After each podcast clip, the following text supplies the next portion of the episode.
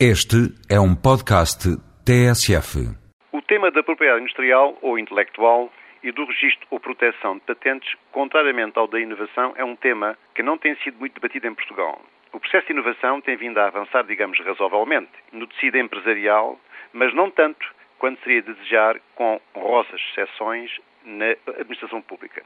Apesar de ir melhorando, o processo de inovação é, no entanto, ainda hoje objeto de vários equívocos o de que a inovação equivale simplesmente à introdução de novas tecnologias, ou um outro que se prende com a atitude passiva de muitos agentes económicos convictos de que a inovação pode surgir apenas pela via legislativa.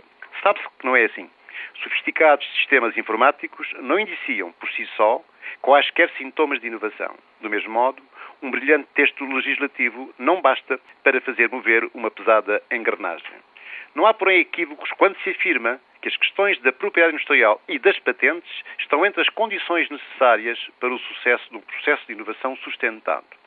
Embora regulamentadas em Portugal há século e meio, estas matérias não só não têm merecido a devida atenção por parte dos nossos empresários, como não se tem feito uma gestão estratégica destes ativos, limitando-se a maioria dos empresários a ter uma intervenção apenas orientada para a proteção da propriedade.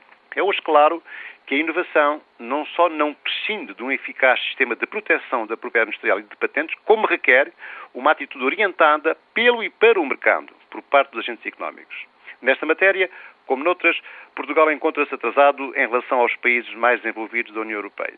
O Estado tem sido, evidentemente, grande responsável por este atraso, mas não se podem transferir para o Estado as responsabilidades que lhe não pertencem e que devem ser assumidas pelos outros agentes, a quem durante anos faltou dinamismo e ambição. A propriedade industrial ou intelectual e patentes precisam ambas de ser protegidas, mas não só. Também devem ser estrategicamente geridas e orientadas para a criação de valor. E não apenas a um nível nacional, mas também global. Eis, a meu ver, uma atitude que deveria constituir no futuro uma referência, um registro ou uma marca do país numa economia que se quer cada vez mais global.